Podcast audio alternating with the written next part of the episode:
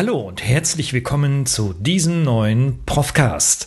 Es ist der erste im neuen Kalenderjahr 2021 und daher für mich immer noch Anlass genug, Ihnen als Zuhörerinnen und Zuhörer das Allerbeste sowohl für Ihre persönlichen, beruflichen und natürlich gesundheitlichen Ziele in diesem Jahr zu wünschen.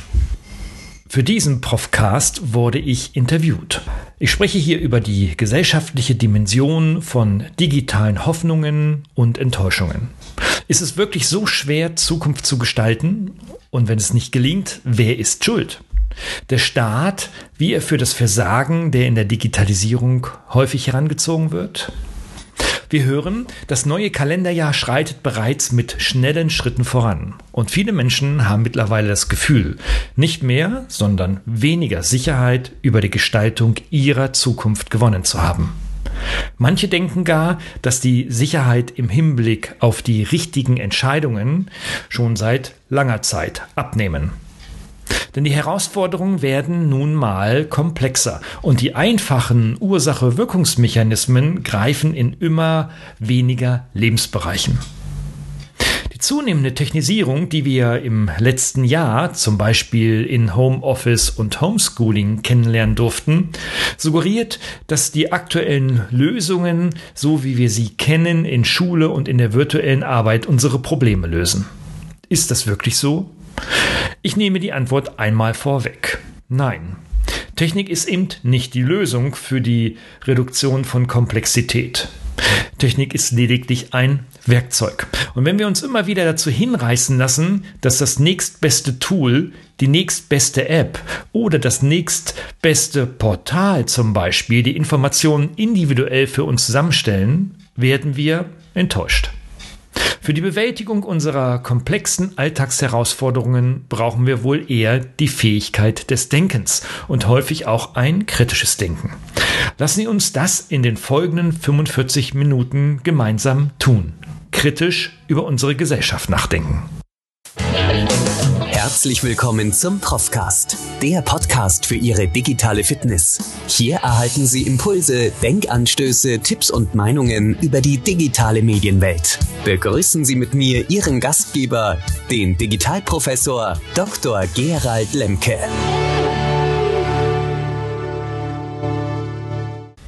Meinen heutigen Gesprächspartner Christian Holz habe ich in einer Online-Konferenz kennengelernt, in welcher ich einen Online-Vortrag zum Thema Digital Leadership beitragen durfte. Anschließend haben wir telefoniert und gemeinsam festgestellt, dass Digitalisierung kein Rocket Science ist. Schließlich hat er in München Informatik und Raumfahrttechnik studiert und seine Tätigkeiten als Redner und Moderator führte Holz auf die Cebit und TEDx bis zu Google nach Kalifornien. Und er hat einen RFID-Chip unter die Haut seiner Hand implantieren lassen. Damit bräuchte er keinen Haustürschlüssel mehr, sagt er. Krass. Christoph Holz schlägt als Moderator und Redner gerne die Brücken zwischen Technologie, Gesellschaft und Wirtschaft. Das verbindet uns beide. Als Investor in digitale Geschäftsmodelle verfolgt er die Chancen und Potenziale von digitalen Technologien hautnah. Interessant ist an ihm auch, dass er sich aber ebenso mit den kritischen Seiten der Digitalisierung beschäftigt. Privat ist er übrigens begeisterter Standardtänzer und lebt mit seiner Frau und zwei Kindern in dem Skigebiet, in welchem ich in einem früheren Leben einmal Skifahren gelernt habe, im wunderschönen St. Johann in Tirol, Österreich. Begrüßen Sie also mit mir meinen heutigen Gesprächspartner Christian Holz.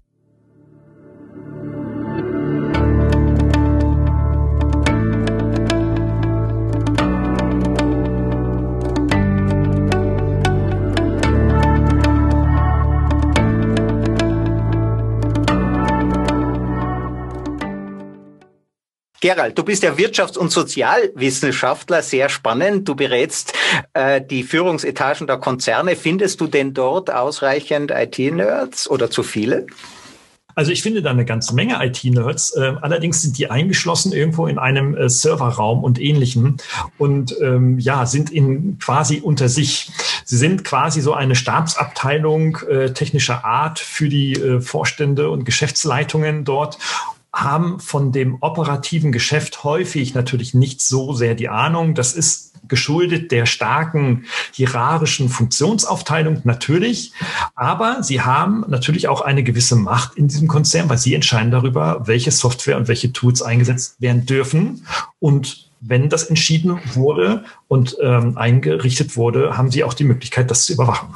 Also die spannende Frage ist ja, wem gehören meine Daten? Ja, gehören die mir, gehören die SAP, Microsoft oder dem IT-Leiter, wenn er gerade schlecht geschlafen hat?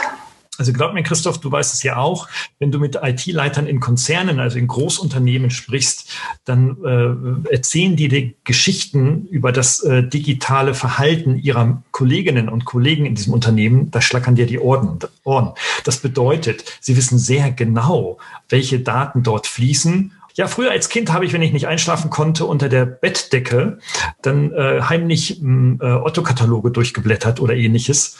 Ähm, IT-Leute äh, in Großunternehmen gucken sich dann die Daten in denen auf ihren Servern an. Ich habe ja auch Kollegen gefragt, wie geht's euch mit der Pandemie? Die sagen, wieso? Ich sitze im Keller wie immer, die Kaffeemaschine funktioniert. Was ist der Unterschied? Ja, in der Tat ist es nat ja natürlich klar, wenn du, äh, wenn dein Leben und dein Arbeitsleben vorwiegend vor Bildschirmen und in äh, technischen äh, Hardware und oder Softwarenetzwerken stattfindet, dann ändert sich in der Pandemie nichts. Äh, das würde sich ja erst ändern, wenn wir äh, lokalen oder überregionalen Stromausfall hätten oder Satelliten und Datenübertragungskabel ausfallen würden. Dann wäre diese Klientel sicherlich rat und auch hilflos. Ja, das könnte sein. Und dennoch, äh, im Silicon Valley scheinen Bedingungen zu herrschen, die gerade diese Art der Spezies ja, die, äh, die diese Mischung aus Hippies, die Hippie-Bewegung ist ja in, im Süden von San Francisco entstanden, dort, wo jetzt das Silicon Valley ist. Äh, das, viel, äh, das äh, beeinflusst deren Denkweise. Stephen Jobs führt es ja in seinen, ähm, in seinen Vorträgen, hat er das auch, hat er auch immer wieder Hippie-Statements äh, zitiert. Äh, dort sind die in den Führungsetagen. Ist das Zufall? Das ist kein Zufall. Ich denke, das ist einfach auch Ergebnis und Konsequenz einer äh, über 40-jährigen Sozialisation in dieser Region. Denn äh, in der Tat, wenn man sich die frühen Bilder von Steve Jobs, weil du ihn erwähnt hast, anschaut, dann äh, läuft er äh, mit Wozniak äh, mit langen Haaren in der Garage herum und sieht in der Tat aus wie ein Hippie. Ja, natürlich war das vor 40 Jahren eine, eine Kultur, wie wir sie auch in den 70er, 60er, 70er Jahren hatten in Deutschland äh, oder auch in Mitteleuropa auf der Suche oder beziehungsweise auf der, ähm, auf der Suche nach der Loslösung äh, fester Strukturen und Hierarchien hin zu mehr Liberalität, zu mehr Freiheit. Ähm, und das war eine weltweite Bewegung, zumindest in den westlichen ähm, Industrieländern. Ja, und da gehören natürlich die Nerds von heute, gehörten damals mhm. dazu, aber Christoph, du weißt es auch. Diejenigen, die damals in Deutschland oder in Österreich die größten Revoluzer waren, sind heute die neuesten Beamten. Was also macht denn diesen Unterschied aus? Warum haben wir denn das Gefühl, auch zurückgeblieben zu sein? Ähm, Tesla, ja, ich, ich war selber bei Tesla in dem, äh, in, in, in dem Kernwerk in Fremont und die zweitwichtigste Sprache ist Deutsch. Ohne deutsche Ingenieure hätte, würde Elon Musk keinen Reifen, Tesla keinen Reifen auf den Boden bringen. Ähm, heute hört man, äh, Mercedes-Benz lässt ja, Mercedes lässt äh, äh, Kollegen gehen, äh, die jetzt mit einem großen Bonus äh, genau dorthin gehen werden, weil wo Tesla jetzt neu baut, in, in der Nähe von Berlin, denn dort werden händeringend Spezialisten gesucht. Woran mag das liegen? Ja, also lass mich überlegen. Lass uns darüber sprechen. Mhm. Also oft sagt man ja, wir müssten einfach nur die richtigen Werkzeuge einsetzen. Ähm, das hat das Osmanische Reich zum Beispiel gemacht. Die haben sich mal angeguckt, wie Deutschland funktioniert damals und haben einfach Fabriken hingestellt. Aber keine Ausbildung, kein Training, keine Arbeitsmoral. Da hat der gesamte kulturelle Aspekt gefehlt und daher gibt es jetzt das Osmanische Reich nicht mehr. Deutschland ist erfolgreich geworden mit der Industrialisierung, mit Hierarchien. 17 Unterschriften für eine Entscheidung. Das gibt's bei diesen Unternehmen jetzt nicht mehr. Und ähm, ja. der Unterschied ist, schau mal, Christoph, das Osmanische Reich ist ja auch deshalb verfallen oder, oder zerfallen, weil es ja unentwegt Kriege geführt hat. Also ja, ja insbesondere die latente, dauerhafte Auseinandersetzung mit den Griechen hat ja letztendlich sehr viel Ressourcen ähm, und Menschenleben gekostet. Ähm, dass sie dann natürlich vergleichbar wie auch die Chinesen im Übrigen mhm. in den 70er, 80er Jahren dann ähm, natürlich Fabriken aufgebaut haben, in denen man günstiger Automobile produzieren kann, ist, glaube ich, einfach ein äh, internationaler wirtschaftlicher, dem wirtschaftlichen Vergleich geschuldet und natürlich auch der Frage, welche Priorität, jetzt kommen wir zu der Antwort, mhm. denn ein Staat beziehungsweise eine Obrigkeit denn seiner Wirtschaft zuordnet. Man kann also in allen Ländern, in denen ähm, neuere Technologien heute sich entwickeln und dann natürlich in rasanter Zeit zu Monopolen sich entwickeln oder auf dem Weg dorthin sind, erkennen, dass der Staat und die staatlichen Rahmenbedingungen zur Entwicklung dieser Technologien ähm, ja vor allem dann von einer Obrigkeit kommt. Und zwar eben mhm. durch eine Willensentscheidung, mag sie demokratisch wie in Amerika, naja, in Amerika sein oder eher, oder eher etwa, etwas diktatorisch. Also ich muss dazu sagen, gestern bei der Aufze äh, ein, einen Tag vor der Aufzeichnung dieses Podcasts wurde gerade das Kapitol gestürmt. Ja. Äh, die USA ist jetzt offiziell eine Bananenrepublik. Das ist international anerkannt. Ja, Christoph, du hast, ich glaube, da sind wir uns sofort alle einig, ja. Deswegen habe ich auch gestockt, äh, als ich dann äh, den USA gleich Demokratie nannte. Also das ist sicherlich, ähm, ich glaube, dass USA immer noch ein demokratisches Land ist, aber sie haben massive Herausforderungen in der Wahrnehmung und vor allem in der Radikalisierung ihrer Ränder. Aber das hat jedes Land gehabt. Und ja. ähm, nochmal zurück auch zu China. China findet seine Entscheidungen ja nun diktatorisch, also nahezu diktatorisch. Mhm. Auch in Japan eigentlich auch eine diktatorische Demokratie, wenn also das so sagen darf, ja. sagt die japanische Regierung, okay, wir wollen jetzt Roboter bauen, wir wollen jetzt äh, Pflegeroboter bauen und das wird mit zig Milliarden subventioniert. Das ist in China so, das war mhm. in Kalifornien so, ist es heute nicht mehr, mhm. aber es war so der Staat hat dafür gesorgt, dass die finanziellen Bedingungen, dass die Rahmenbedingungen und dass auch die intellektuellen Bedingungen. Jetzt ist der Vergleich mit dem Osmanischen Reich. Du sagst, die führen so viele Kriege. Heute äh, ist äh, das gilt das für die USA. Daher gibt es dort auch so viele Forschungsgelder. Wenn man sich anschaut, wo kommen, was sind die zweit, äh, die die nächst innovativen Staaten, ähm, das ist Israel. 90 Milliarden äh, militärisches Budget in die Start-up-Entwicklung. Also woher das, dass das Geld äh, für moderne Start-ups, für diese Ideen, die Technologien erstmal vom Militär kommen, von kriegerischen Staaten. Ja, äh, jetzt Deutschland ist da eben anders. Kann ein äh, Wissenschaftsminister, ein Wirtschaftsminister sagen, waren das drei Milliarden, die man letztes Jahr für künstliche Intelligenz ausgeben wollte und jetzt sind noch 50 Millionen über oder so? Reicht denn das einfach nur mal zu sagen, ich drehe das Füllhorn auf? Nein, also die Rahmenbedingungen sind komplex. Es sind nicht nur die finanziellen Rahmenbedingungen. Also das ist wie im Fußball. Geld schießt keine Tore.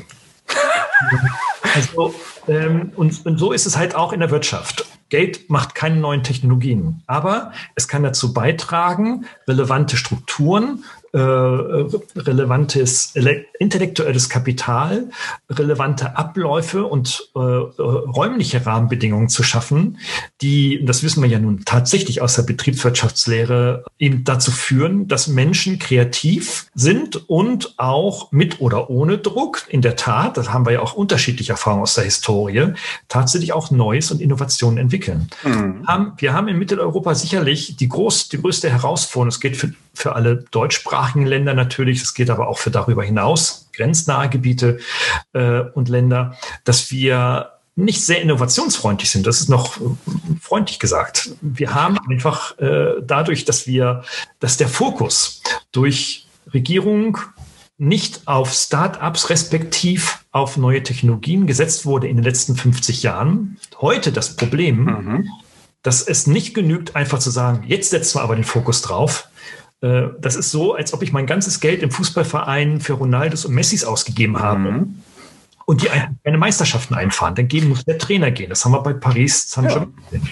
Aber es ist doch total spannend, das war doch vor 150 Jahren anders. Vor 200 Jahren äh, oder ja, ich denke eher 150 Jahren begann dieser Boom äh, im Norden Deutschlands hauptsächlich. Der hat sich dann bis nach unten Bayern, Laptop und Lederhose, internationaler Wirtschaftsstandort für nicht Softwareentwicklung, aber Biotechnik, für, für Hardware, für, äh, für all diese Aspekte. Also Software spielt da untergeordnete Rolle und es gab dieses äh, Bavarian Phenomenon, das habe ich in, in England kennengelernt, in Cambridge haben die das gesagt, das, äh, das Munich äh, Phenomenon, äh, dass dort eine Menge Startups entstanden sind, die sich dann nicht halten konnten. Mhm. Ich war jahrelang in, in, äh, im Freistaat Bayern, insbesondere jetzt auch in München, äh, regierungsnah dabei. Es ging da um die Qualifizierung und äh, von, von hochintellektuellem Kapital, ähm, also Promotion in ganz neuen Themenfeldern etc.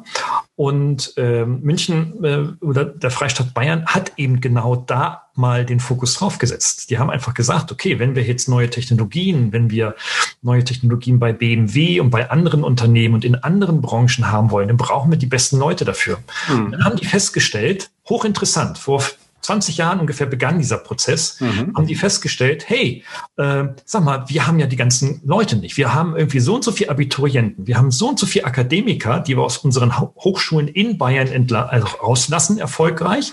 Wir haben so und so viel promovierte und so und so viel habilitierte Professoren. Und dann haben die geguckt, wo leben die? Jetzt halte ich fest. Nur mhm. zehn Prozent lebten in Bayern. Und der überwiegende Teil, und jetzt rate mal, wo sind die? Im Silicon Valley, in China, in Japan, in den skandinavischen Ländern, in Australien. Und dann gab, haben die ein Programm aufgesetzt, nämlich ein Rückholungsprogramm von intellektuellem Kapital, so hieß das, mhm. die dann geworben haben, liebe Deutsche, Liebe, liebe, liebe Bayern, liebe Deutsche, kommt bitte zurück mhm. nach Bayern. Ihr könnt hier etwas bewegen. Und wenn ihr zurückkommt, jetzt kommt's, kriegt ihr erstens die ersten drei Jahresgehälter vom Staat bezahlt. Zweitens, mhm. ihr kriegt von uns eine Wohnung. Drittens, wir sorgen und wir sorgen für eure Kinder. Das heißt, ihr habt auf jeden Fall einen Kita- oder und Schulplatz zur mhm. Eurer Wahl. Ähm, viertens, ihr kriegt Forschungsgelder. Fünftens und so weiter. Und so ging das ja. an. Es wurde also ein Leistungskatalog und damit Rahmenbedingungen in der Gänze geschaffen. Okay. In denen dann Menschen in der Tat wieder zurückkamen und sagten, hey, eigentlich ist das meine Heimat und ja, und ich arbeite hier. Und so haben sie es über einen Prozess von 20 Jahren geschaffen, dass sie mhm. heute einfach Dinge machen, von denen mhm. Baden selbst in Baden-Württemberg im Bundesland träumen, in Österreich mhm. sicher auch träumen, mhm. in der Schweiz erst recht. Mhm. Und deswegen, also es ist nicht Geld, es ist nicht der Ronaldo oder der Messi, sondern es ist in der Tat das Team drumherum mit verschiedenen Stärken, mit verschiedenen mhm. Einflussfaktoren, die Menschen zum Handeln, zum sich wohlfühlen, zum Kreativsein bewegen. Mhm. Und da haben wir in der Tat eine sehr differenzierte Erfolgsstruktur oder Misserfolgsstruktur in, mhm. im deutschsprachigen. Also die Talente kommen zurück, manche werden auch wieder gehen, ähm, ja. gehen vielleicht zu amerikanischen Firmen, die sich jetzt in Deutschland ansiedeln. Die spannende Frage für mich bleibt trotzdem, ist diese Struktur, die wir in den letzten 100 Jahren aufgebaut haben, mit riesigen Konzernen, die riesige Bürokratien in sich darstellen, ist das wirklich attraktiv für die klügsten Köpfe? Tja. Schnelle Antwort?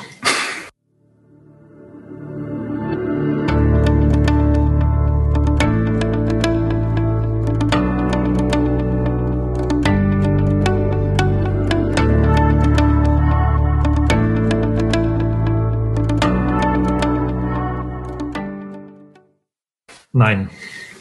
Aber die Realität sagt ja. Weil natürlich Konzerne diesen klügsten Köpfen eben vergleichbare Rahmenbedingungen wie der Freistaat Bayern mhm. aufzeigen kann. Die zahlen am meisten. Mhm. Du kriegst deinen Dienstwagen, du kriegst auch zwei, wenn du zwei mhm. brauchst. Du kriegst deinen 0% Kredit und zwar für dein gesamtes Hausbauprojekt von 20, 30 Jahren.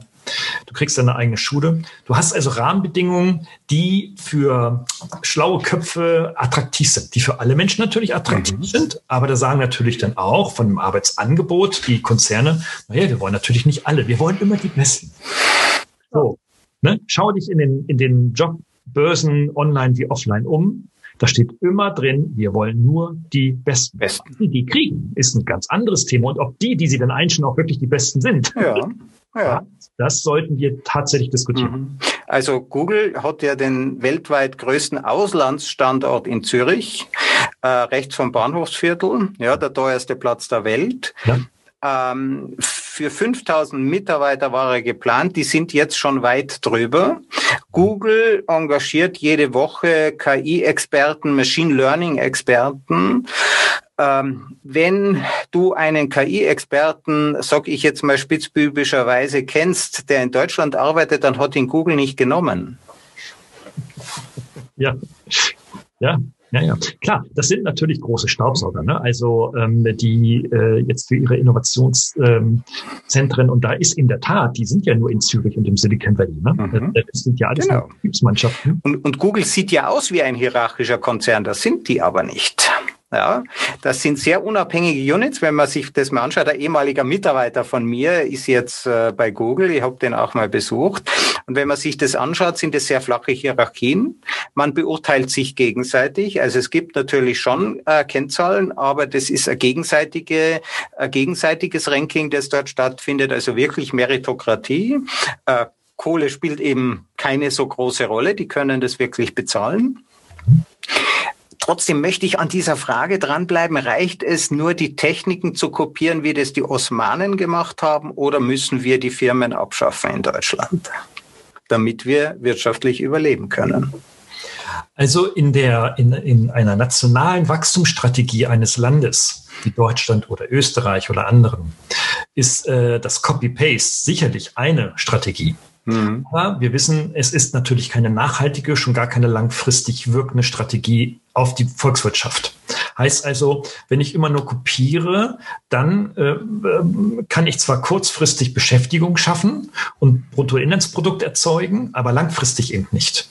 Weil der langfristige Erfolg, das wissen wir ja aus den verschiedensten OECD-Studien und, und, und Programmen, zeigt sich ja insbesondere nicht durch das Kopieren des Vorhandenen, sondern durch das Entwickeln von Neuem. Genau. Und wir sind ja forschungsmäßig, wir sind ja forschungsmäßig super. Ja, also bei uns kommen ja die größten, die besten Köpfe aus den Universitäten. Deine Absolventen, wo landen die? Sind davon manche jetzt in den USA oder in China? Meines Wissens nicht. Nein, mhm. nein, nein. Also äh, gut, äh, also die jetzt noch aus dem Bachelor rausgehen, die gehen meistens in fortführende Master- und äh, mhm. Fortbildungen. Die, die jetzt aus den Mastern herauskommen, mhm. machen das sehr häufig bei uns auch berufsbegleitend. Das heißt, sie mhm. sind schon in einem Job. Ja. Also aber nein, die klugsten Köpfe gehen nicht sofort in Silicon Valley, mhm. gehen natürlich in der, im Mindset und in der Wahrnehmung bei mhm. sehr vielen jungen Menschen zwischen 20 und 30, mhm. nehmen wie Google und vergleichbare natürlich hochattraktive Arbeitgeber sind. Ja. Äh, und zwar eben aufgrund der fehlenden Hierarchien. Ja.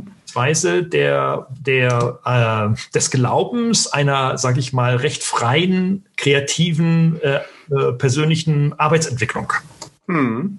Also ich habe ja selber in der Hierarchie gearbeitet. Ich war bei Siemens, bei angrenzenden Vereinen und dergleichen. Und irgendwann habe ich festgestellt, meine Vorgesetzten wissen wesentlich weniger als ich über die konkrete Entwicklung, über den konkreten Markt. Sie wissen weniger über die Kunden. Sie treffen Entscheidungen aus dem Bauchgefühl heraus, ähm, die vor, weiß ich nicht, zehn Jahren richtig gewesen wären. Ja, damals, als die noch am Markt dran waren. Äh, es war schrecklich für mich, Vorgesetzte zu haben. Äh, daher habe ich selber eine Firma gegründet. Ja, das war eine wichtige Motivation für mich. Damals, ich habe an Bayern.de mitgearbeitet, also von der Bayerischen Staatskanzlei, erster Internetauftritt. Mit dem Know-how habe ich mich selbstständig gemacht. Und es war die größte Herausforderung für mich, dann Mitarbeiter einzustellen, denn ich wusste, die bekommen jetzt auch einen Chef, der weniger Ahnung hat als sie. Ich musste ihnen auch jemand zumuten, der einfach mal Entscheidungen trifft, ob die klug sind oder nicht nur um seiner hierarchischen Aufgabe gerecht zu werden. Ja, ja. Naja, guck, schau. Also auf, der, auf dem Weg zu einer möglichen Erklärung dafür äh, ist ja der Hintergrund ganz wichtig, dass wir ja nun zum Glück, also man muss das, kann das nicht oft genug betonen, zum Glück ähm, seit dem Zweiten Weltkrieg, also seit 1945, ja keine Kriege mehr in Europa hatten. Ja. Ähm, das heißt also, wir hatten auch keine zwangsweise Erneuerung. Ähm, wir haben das Wirtschaftswunder alle gemeinsam irgendwie gepackt und sind alle irgendwie mhm. wieder auferstanden, dank unserer Vorfahren. Aber wir sind heute in einer Entwicklung einer sehr festgefahren, äh, festgefahrenen Verwaltungsdemokratie. Ja. Der, in der du nicht aufsteigst, indem du ähm, energisch, ähm, motiviert, intelligent Also indem du eine Bedrohung für deine Vorgesetzten bist, damit steigst du nicht auf. Damit steigst du nicht auf, ganz genau. Genau. Ganz genau. Und, ähm, und vor allem, du steigst auch nicht auf, wenn du etwas, wenn du anders bist, wenn du neu bist, wenn du etwas Innovativ. Neues, Neues Denken mhm. oder neue Ideen hineinbringst, weil du dann immer eine Gefahr bist. Genau. Und, und da wehrt sich ein System. Wenn du das System ja. theoretisch betrachtest, wehrt sich das System, das soziale System aller Luhmann gegen ja. Irritation von außen. Genau. Also eine Innovation ist ja eine deutsche Erfindung, die als Neuigkeit aus Amerika zu uns zurückkommt. also bürokratisieren wir uns zu Tode? Haben wir den Niedergang verdient? Also die, die erste Frage beantworte ich deutlich mit Ja. Wir bürokratisieren uns äh, in ein gefährliches Fahrwasser. Ähm, ob wir den Untergang, den Niedergang ähm, verdient haben, ist eine Frage des Defini der Definition des Niedergangs. Das würde ich jetzt, das klingt sehr verschwörerisch, ne? Ähm, könnte man so formulieren, würde ich aber jetzt objektiver betrachtet differenzieren wollen. Okay. Also, wir sind zwar in der Tat noch mit unserer, bis, mit unseren bisherigen Volkswirtschaften ganz, ganz erfolgreich. Ne? Also in Österreich jetzt äh, beispielsweise auch der Tourismus auch, mhm. sehr bedingt auch immer erfolgreicher. Mhm. Ähm, wir sind auch mit unserer Industrie in Deutschland äh, trotz aller Teslas und neuen Technologien immer noch erfolgreich. Jawohl. So schlimm ist nicht. Und der Niedergang, der sogenannte, der wurde ja auch schon in den, vor zehn Jahren und vor 20 Jahren beschrieben. Damit wurden ja auch Wahlkämpfe betrieben. Aber ähm, in der Tat halte ich es für gefährlich in diesen Entwicklungen, ähm, weil aus zwei Gründen ich mir eigentlich Neues wünsche. Das erste, weil Neues immer ganz viel Energie bringt, ganz viel Energie in, in eine, äh, in einen, in den Menschen selber, weil wir Menschen immer nach dem Neuen und nach etwas kreativ Neuem streben und uns das viel Lebensenergie bringt der Blick nach vorne. Zweitens, weil das in Teams ganz viel Energie bringt. Denk an agile Projektmanagement-Teams. Ja. Ähm, drittens, weil das auch in einem Unternehmen ganz viel Energie bringen kann. Und da Unternehmen, jetzt kommen wir in die nächste Ebene hoch, auch Teil von sozialen Systemen und Gesellschaften sind, natürlich auch eine Gesellschaft neue Energie bekommen kann. Das heißt also, der, die Frage, ob nun Innovation von oben durch den Staat verordnet werden muss, durch Gelder, Rahmenbedingungen etc., oder es vielleicht auch von unten, bottom-up äh, geschehen kann, ist ja bis heute noch nicht äh, beantwortet. Ja. Wir können ja nur Erfahrungen aus der Historie, politische Erfahrungen nehmen. Aber da haben wir ja in der Bundesrepublik Deutschland äh, vor 30 Jahren ganz besondere Erfahrungen gehabt. Ja, mhm. deutsche, sogenannte deutsche Einigung ist entstanden bottom-up. Ähm, weil dann die Energie in der breiten Masse stärker war als die Macht in der Obrigkeit. Ja. Das muss man sich mal vorstellen. Ja? ja. Also es gibt solche Beispiele. Ähm, und wir können gerne diskutieren, wie man eine Bottom-up-Revolution initiiert. Ja, also eine Bottom-up-Revolution bei, ich weiß nicht, 3000 Euro im Monat für eine Wohnung in Berlin ja. mit äh, sehr hohen Steuern, äh, die wir haben, mit doch relativ wenigen, denn der Erfolg von Israel, der Erfolg von China, der Erfolg von den USA stammt zwar aus öffentlichen Mitteln, aber es sind keine Förder Mittel. Es sind keine Fördermittel, sondern es sind Aufträge einer konkurrenzorientierten Militärbürokratie, die selber erfolgreich sein will. Denn der Bürokrat hat ja zuerst mal seinen Job im Auge. Den will er nicht verlieren. Also alle Entscheidungen, die ein Bürokrat trifft, prüft er zuerst mal, ob sie seinen Job gefährden. Mhm. Ein Bürokrat hat aber nichts zu verlieren, außer in einem kriegerischen Staat. In einem kriegerischen Staat kann es selbst einem Bürokraten an den Kragen gehen, wenn nämlich die anderen gewinnen. Da hat er wirklich, äh, ähm, äh, da hat er wirklich was zu verlieren. Darum sind kriegerische Entscheidungen auch wenn ich Pazifist bin, sind kriegerische Entscheidungen meistens, weil man da hat man was zu verlieren. Da gibt man sich schon äh, schon richtig Mühe. Ähm, dass wir keinen Krieg haben in Europa, hat ja einen relativ einfachen Grund. Äh, man hat festgestellt, dass Kriege nur dort stattfinden, wo es kein Wirtschaftswachstum gibt. Macht man sich nur auf der Landkarte anschauen, gibt nur eine einzige Ausnahme in den letzten 70 Jahren ein Krieg ohne Wirtschaft, äh, auf einem Gebiet mit Wirtschaftswachstum. Falklandkrieg. Sonst gibt es den immer nur, wo es kein Wirtschaftswachstum gibt. Das heißt, wir haben den Krieg ersetzt durch Wirtschaftswachstum. Erst wenn es kein Wachstum mehr gibt, gibt es ja Verteilungskämpfe. Dann muss man plötzlich um Wasser, um Erdöl und all diese Dinge zu kämpfen beginnen. Mhm. Und wenn wir in diese Situation kommen sollten, ja, dass wir um Ressourcen kämpfen müssen, dann ist auch in Europa Krieg wieder denkbar. Daher ähm, ist es aus meiner Sicht, wir haben beide Kinder im ungefähr gleichen Alter, ähm, aus meiner Sicht wichtig, dieses Wirtschaftswachstum, äh, dieses Wirtschaftswachstum zu erhalten, das größte Friedensprojekt der Menschheitsgeschichte.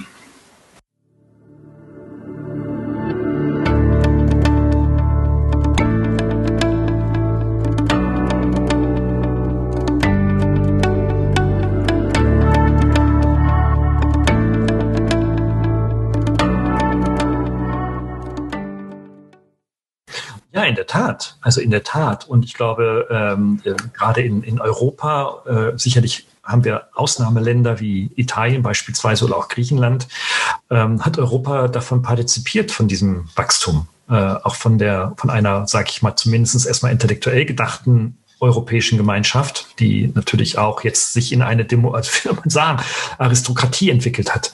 Ähm, also in der Tat, die Frage stellt sich letztendlich, wie viel Digitales brauchen wir, um Wirtschaftswachstum mindestens zu halten bzw. fortzuentwickeln. Hm. Da gibt es ja ganz unterschiedliche, ganz unterschiedliche Ansätze. Es gibt auch eine sehr heterogene Studienlage im Übrigen. Ich habe sie gerade nochmal gecheckt.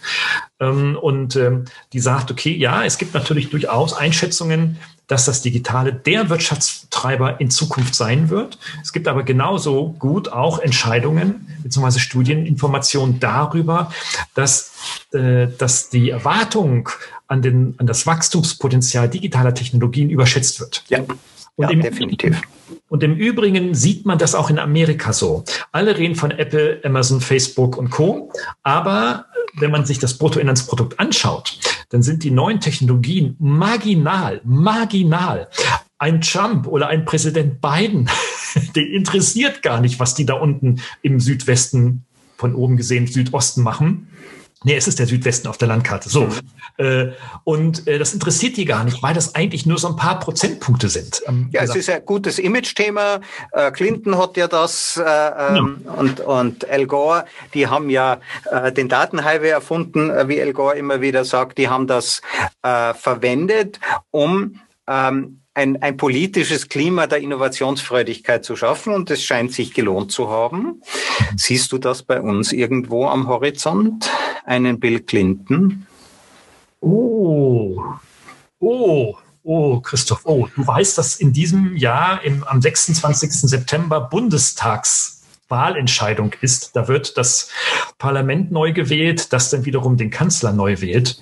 Ähm, wenn man sich jetzt mal so ein bisschen in der Medienlandschaft umschaut, und ich nehme jetzt bewusst eine ausländische äh, Zeitung, die NZZ, die Neue Züricher Zeitung, denn ähm, sind da die externen Beobachter über den äh, Landesschritt äh, sehr unsicher, wer denn überhaupt Kanzler in Deutschland werden sollte der also die Energie mitbringt, dass etwas anders passiert wie bisher. Also die bisherigen Kandidaten, und das ist, geht ja heute Abend gerade in der CDU, also in der größten, in der Regierungspartei ähm, äh, heute Abend ja heiß her, äh, mit der Wahl des CDU-Vorsitzenden, dass ähm, wir äh, abwarten müssen, ähm, wer erstens gewählt wird, zweitens vor allem auch, äh, ob der von der Bevölkerung auch äh, die, das entsprechende Vertrauen bekommt. Also nein, ich sage aus meiner Einschätzung, ich sehe keinen Bill Clinton, weder mit seinen Vorteilen noch mit seinen Nachteilen zum Ende seiner Präsidentschaft. ähm, äh, ich sehe äh, keine Person, die äh, in der Tat hier Innovationen in unser Land hineinbringen kann durch radikale innovative, mutige Entscheidungen und diese auch im Bundeskabinett, also in seiner Regierungskoalition mhm. umzusetzen vermag. Wenn ich unseren aktuellen Wirtschaftsminister sehe, äh, den Herrn Altmaier, dann ist er das Abbild des konservativen Beharrens mhm. ähm, und des Ablehnens vielen Neuens, Neues. Also er setzt, er ist der allerletzte, der sich in der Wirtschaft für digitale Innovation einsetzt, außer halt die üblichen Millionen und Milliarden, die mal da mit der Gießkanne verteilt werden. Leider sehe ich das ähm, nicht. Ich sehe es auch in Österreich nicht. Äh, jetzt bin ich aber auch nicht der ja, österreichische ja. nee, Kenner. Nee. Ich bin nicht der Kenner. Äh, ich sehe es auch in der Schweiz so nicht, aber in der Schweiz lässt man sich Zeit mit vielem. Das ist, hat viele Vorteile. aber äh, in Deutschland jetzt also mit dem Anspruch einer, sage ich mal, europäischen Wirtschaftsnation sehe ich es nicht und damit auch in Europa nicht. Hm. Also bei uns ist das relativ ähnlich, auch wenn man natürlich feigenblattartig äh, sich mit Startups schmückt und all diesen Dingen und sich jünger gibt bei uns und frisch. Ähm, die Wirtschaftsministerin ist eine Ministerin der Konzerne. Äh, dort fühlt sie sich wohl. Und die Idee des Konzerns zur Strukturierung der Wirtschaft, ähm, äh, Noam Chomsky nennt sie ja äh, totalitäre Planwirtschaften. Das ist ein Begriff für äh, Konzerne, die also Entscheidungen von oben herunter, das ist der Konzern ist eine klassische Top-Down-Struktur äh, mit sehr langsamen, äh, mit sehr langsamen Entscheidungswegen. Konzerne, moderne Firmen, wie wir sie kennen, sind ja erst vor 150 Jahren entstanden. Ja, mit den äh, äh, Gesetzen beschränkter Haftung hat man die eingeführt. Ähm, und äh, Konzerne sind vor 150 Jahren entstanden, weil es damals kein Internet gab. Hm. Hm. Und jetzt gibt es das Internet. Und dann sieht man General Electric, die, ja. oder? Einmal die größte Firma der Welt, äh, die verschwindet jetzt gerade vom Markt die hat sich selber wegdigitalisiert. Die hat sich wegdigitalisiert, auf dem besten Wege jedenfalls dorthin. Ne? Mhm. Also die wird's in, die wird's in ihren, äh, das werden, das wird bei GE wird das so sein, ähm, dass wir in zehn Jahren, vielleicht auch sogar schon etwas früher, eigentlich nur noch so die die die übrigen äh, römischen alten Mauergebäude sehen, ne, wo alles quasi abgerissen ist und dann eigentlich du nur noch das Museum der alten mhm. Grundmauern siehst. Genau. genau. Ähm, um diese Metapher zu nutzen. Das wird so sein. Das heißt natürlich auch, Christoph, dass wir, ähm, wenn wir jetzt so in digitale Wirtschaft denken, natürlich äh, hier insbesondere die Gefahr der Verkonzernierung sehen, mhm. dass also im Grunde genommen dort, wo Kapital in Sekundenschnelle verteilt werden kann, dort, wo auch Mitarbeiter sofort hin und her geflogen werden können, dass also insbesondere in, in, in, in digitalen Wirtschaftsorganisationen es natürlich viel schneller möglich ist, Konzernstrukturen auf oder Konzerne zu bilden. Mhm. Schau dir mal den, schau dir mal ähm, den, den äh, Google-Konzern an oder, oder, oder nehmen einen Apple-Konzern. Man sieht zwar immer nur den Apfel, ähm, aber da sind mehrere hundert Unternehmen zugekauft worden. Ja ne, wo äh, die also auch quasi wie ein Staubsauger durch die Gegend laufen und heute junge Leute sagen, ich gebe mir eine Million, ich mache ein Start-up und dann plane ich von Anfang an die Exit-Strategie und verkaufe für 20 Millionen dann an. Mhm. Ja. ja habe ich ja auch erstmal eine Weile ausgesorgt. Ja.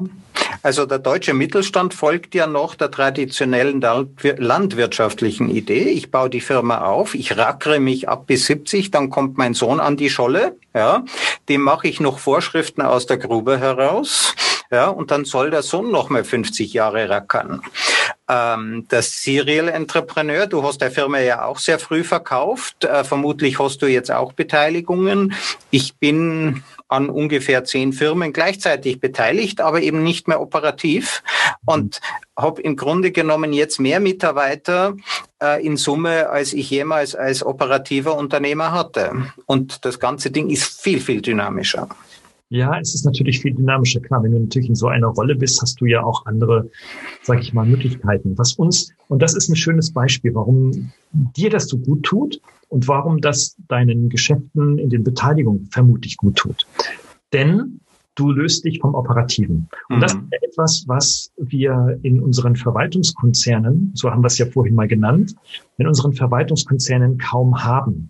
Weil als Manager bist du operativ so eng eingespannt, eingespannt und verantwortlich, für, den, für das Operative, dass du auch nach wie vor sehr viel operativ tun musst. Also du musst mhm. mit Mitarbeitern sprechen, du musst Mitarbeiter führen, du musst dir das Gejammer und die, die Probleme aus den Teams anhören, du musst Lösungen mit ihnen gemeinsam erarbeiten. Ja? Du sitzt ja nicht auf dem hohen Ross, indem du sagst, das okay, berichtet mhm. mir und dann macht irgendwas und liefert mir das Ergebnis. Das machst du als mhm. aber das machst du nicht bis zur dritten oder beziehungsweise zweiten Forschungsrunde. Genau, genau. So, Das heißt also, du kannst doch eigentlich nichts Neues gestalten, mhm. wenn du einen Großteil deiner Arbeitszeit für operativen Verwaltung schaffst.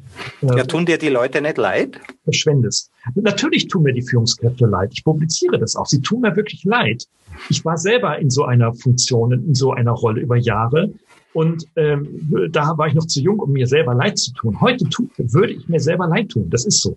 Weil ich hatte so viel auch kreative Ideen und so viel Energie und auch Dynamik. Und ich passte von Anfang an nicht in ein großes Konzernsystem hinein. Ich war bei Bertelsmann. Mhm. Und äh, in einem großen Medienhaus, sehr großen Medienhaus. Und das wusste ich irgendwie. Und äh, ich habe es aber immer und immer und immer und immer wieder versucht, aber ich bin nicht klargekommen. Und ja. sehen auch die Menschen sind mit mir dann nicht klargekommen. Na, du bist, du bist eben wie alle Menschen als freier Mensch geboren und zum Angestellten gemacht worden. Genau, ich habe mich selber zum Angestellten gemacht, weil ich dachte, das ist ja gut.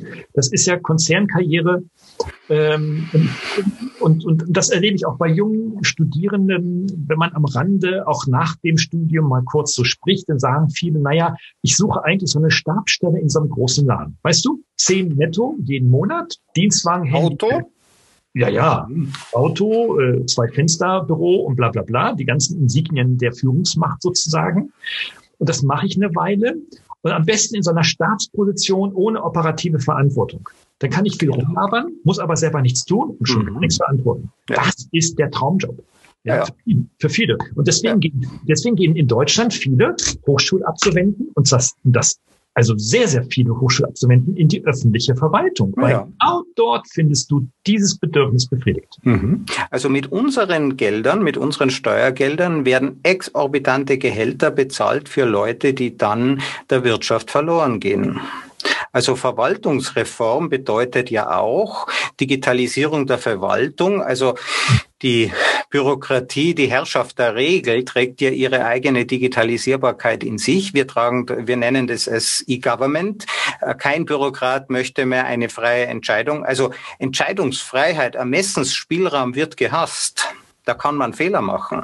Ja, ja das ist ja auch, das ist ja auch äh, ähm, das große Potenzial der, der sogenannten digitalen Revolution oder der Digitalisierung im weitesten Sinne. Ja? Mhm. Weil Digitalisierung bedeutet ja immer, dass du einen Prozess versuchst, vollständig zu automatisieren mit genau. Hilfsmitteln. Wenn du das schaffst, brauchst du natürlich für diesen Prozess keinen Menschen mehr. Also genau. vielleicht noch jemanden für genau. den Input und vielleicht noch jemanden für den Output. Also mhm. der was einsteckt und das mhm. Ergebnis abhört. Ja. Aber im Kern brauchst du das nicht mehr. Genau. Und wenn man im E-Government ähm, das ist ja genau beschrieben, ja. Also da gibt's Prozesse, die sind gesetzlich geregelt. Das ist wie Software. Die braucht man nur noch implementieren. Brauchst du implementieren und dann werden einfach Gesetzesvorhaben algorithmisiert und äh, dann laufen sie automatisiert. Und das ist der, ich glaube, dass das für viele ja. in, diesem, ja. in dieser Branche ein, ja. äh, ein, ein, ein, ein Traum ist. Ja, also die Bürokratie ist ja vor vielen tausenden Jahren entstanden, weil es damals noch keine Software gab. Jetzt gibt's ja Software. Eine vollständige Automatisierung der Bürokratie hat noch einen großen Vorteil. Wir bekommen endlich die qualifizierten Beamten auf den Arbeitsmarkt. Wir lösen das Fachkräfteproblem. Ja, also okay, Christoph. Also ähm, nun bin ich selber auch im Staatsdienst. Jetzt kann ich natürlich nicht über äh, meine, meine Branche natürlich erzählen, obwohl ich ich tue das ja auch immer wieder und ich sehe das ja auch auch äh, durchaus kritisch und und und richtig. Ich denke das und ich sage das, was was ich für richtig halte. Das ist toll, dass wir dieses Freiheitsrecht nach wie vor immer noch haben. Ja, das ist in Amerika noch nicht mehr ganz so. Ja. Und ähm, insofern ja, also ich sag mal so, es macht schon Sinn, dass du über ähm, einen äh, Verbeamtungsstatus ähm, alleine über diesen Status eine hohe Loyalität zu der Autorität zeigst. Ja. Die wird eingefordert und auf die lässt sich jemand ein. Du bist mhm. ja nicht gezwungen worden.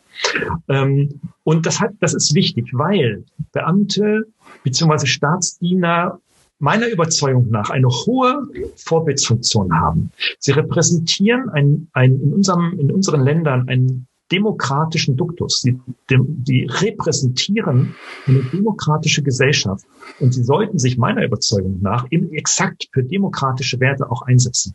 Ja, dass es da ein paar Rechts- und ein paar Linksradikale und ein paar verstrahlte Verschwörungstheoretiker gibt. Gut, die hast du in jeder. Mhm. Ja. Ne? Aber das ist das. Wenn 75 Prozent sich committen mit den demokratischen Werten ähm, der, der Verfassung, des Gesetzes mhm. und seiner Obrigkeit, dann halte ich diesen Status durchaus für immer noch äh, ja. fortlebenswert. Jetzt kommt natürlich auch mein Aber. Es gibt natürlich dann in dieser Verwaltungsbranche gesellschaftliche Bereiche, ich spreche konkret auch den Bildungssektor an, wo das vielleicht nicht mehr so viel Sinn macht. Wo einfach mhm. dann jemand sagt, ich werde mit 25 Lehrer, mein Leben ist gelaufen, ich warte jetzt noch 50 Jahre auf die Pension und ich muss mich nicht verändern. Das haben wir in der Corona-Zeit gesehen. Da wünschen wir uns alle, dass in den Schulen mehr Dynamik hineinkommt. Da wünschen wir uns, dass, ob man nun für oder gegen Digitalisierung ist, doch dennoch irgendwo einen operativen Mittelweg, der unsere Kinder Strukturen gibt und Möglichkeiten des Lernens und der Entwicklung gibt. Ähm, da wünschen wir uns natürlich auch einfach mal, das haben wir heute am, am, Mittagstisch gehabt, einfach mal auch Menschen in, den, in dem Bildungswesen, die einfach mal, mal was ausprobieren. Die müssen ja nicht gleich zu Nerds werden, aber die etwas ausprobieren und die sagen, hey, wir haben schon seit 15 Jahren Tablets warum mache ich da, warum probiere ich damit nicht mal was Spielerisches aus? Wir haben also dann in unseren Verwaltungsorganisationen, sowohl staatlicher Seite des Landes als auch operativ unten in den jeweiligen Einheiten, haben wir, weißt du, dieses Spiel verloren. Wir haben so diese, ähm, diesen, diesen kindlichen Drang, diesen jugendlichen Drang des, Ex, des Experimentierens verloren. Und wir sind quasi gleichgeschaltet auf standardisierte Gesetzes, also exekutive Prozesse. Und da würde ich mir viel mehr Flexibilisierung wünschen. Macron in Frankreich hat es ja auch versucht, äh, nicht ganz unerfolgreich, ja. Also mhm. ist jetzt nicht das Paradebeispiel, aber, ähm, aber äh, es wenigstens zu versuchen, weil das zieht Menschen an, die das auch wollen. Das zieht Menschen an, auch in einem Abteilungsbereich oder in einem Regierungsbereich, die da auch mitziehen. Ja. Also ich finde, es ist ein schönes Abschlussthema für uns, äh, denn die Jungen, die sind nun mal unsere Zukunft und manche werden heute halt irgendwo hingehen und kommen dann auch wieder zurück äh, nach Bayern oder äh, woanders in Deutschland. Ähm, die wichtigsten, die unsere Zukunft heute bestimmen, sind zweifellos die Lehrer. Oh, ja, aber schon immer. Also gucke, auch selbst in, in der ja. griechischen Mythologie ähm, waren immer Menschen, die haben zum anderen hochgeschaut, die eine Botschaft hatten. Äh, und das ist heute ganz genauso. Mhm. Auch Trump hatte eine Botschaft, America First. Und der sind nicht weniger als 70 Millionen Menschen selbst bei der zweiten, äh, beim zweiten Antritts, äh, Wahlantritt äh, gefolgt. Das heißt also, Menschen folgen Menschen, die eine Botschaft haben, die sie mit Werbe präsentieren und zeigen. Und, ähm, und das finde ich gut und das wird auch in Zukunft immer so bleiben. Ähm, wie können wir denn unsere Lehrer, wie können wir denn unsere Lehrer da unterstützen? Also die Ge äh, äh Lehrergewerkschaft bei uns in Österreich jedenfalls, von der können wir nichts erwarten. Ja, wir haben in Deutschland mehrere Lehrergewerkschaften. Ich kenne auch die österreichische im Übrigen. Sie sind sich ähnlich. Also von denen ist keine Hilfe zu erwarten. Was können wir tun? Und ich finde, das ist ein spannendes Beispiel, was in Mannheim passiert. Ja, dass Ausbildung wirklich gemeinsam mit denen äh, stattfindet, die dann auch Arbeit geben.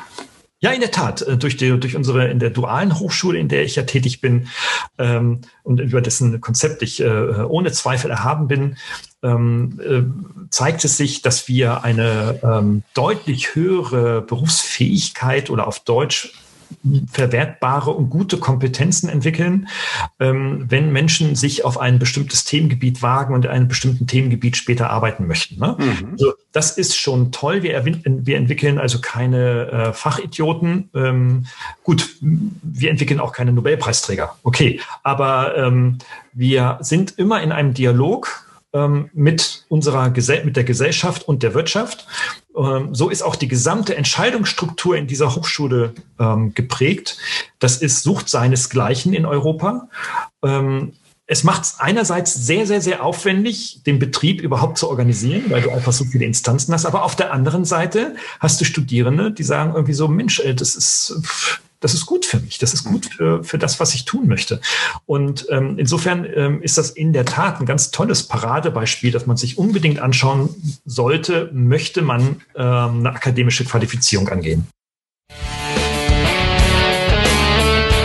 Hat Ihnen dieser Podcast gefallen? Dann freue ich mich über eine Bewertung oder eine Weiterleitung in Ihrem Netzwerk. Oder abonnieren Sie diesen Podcast zum Beispiel bei iTunes oder registrieren Sie sich für meinen kostenfreien Newsletter.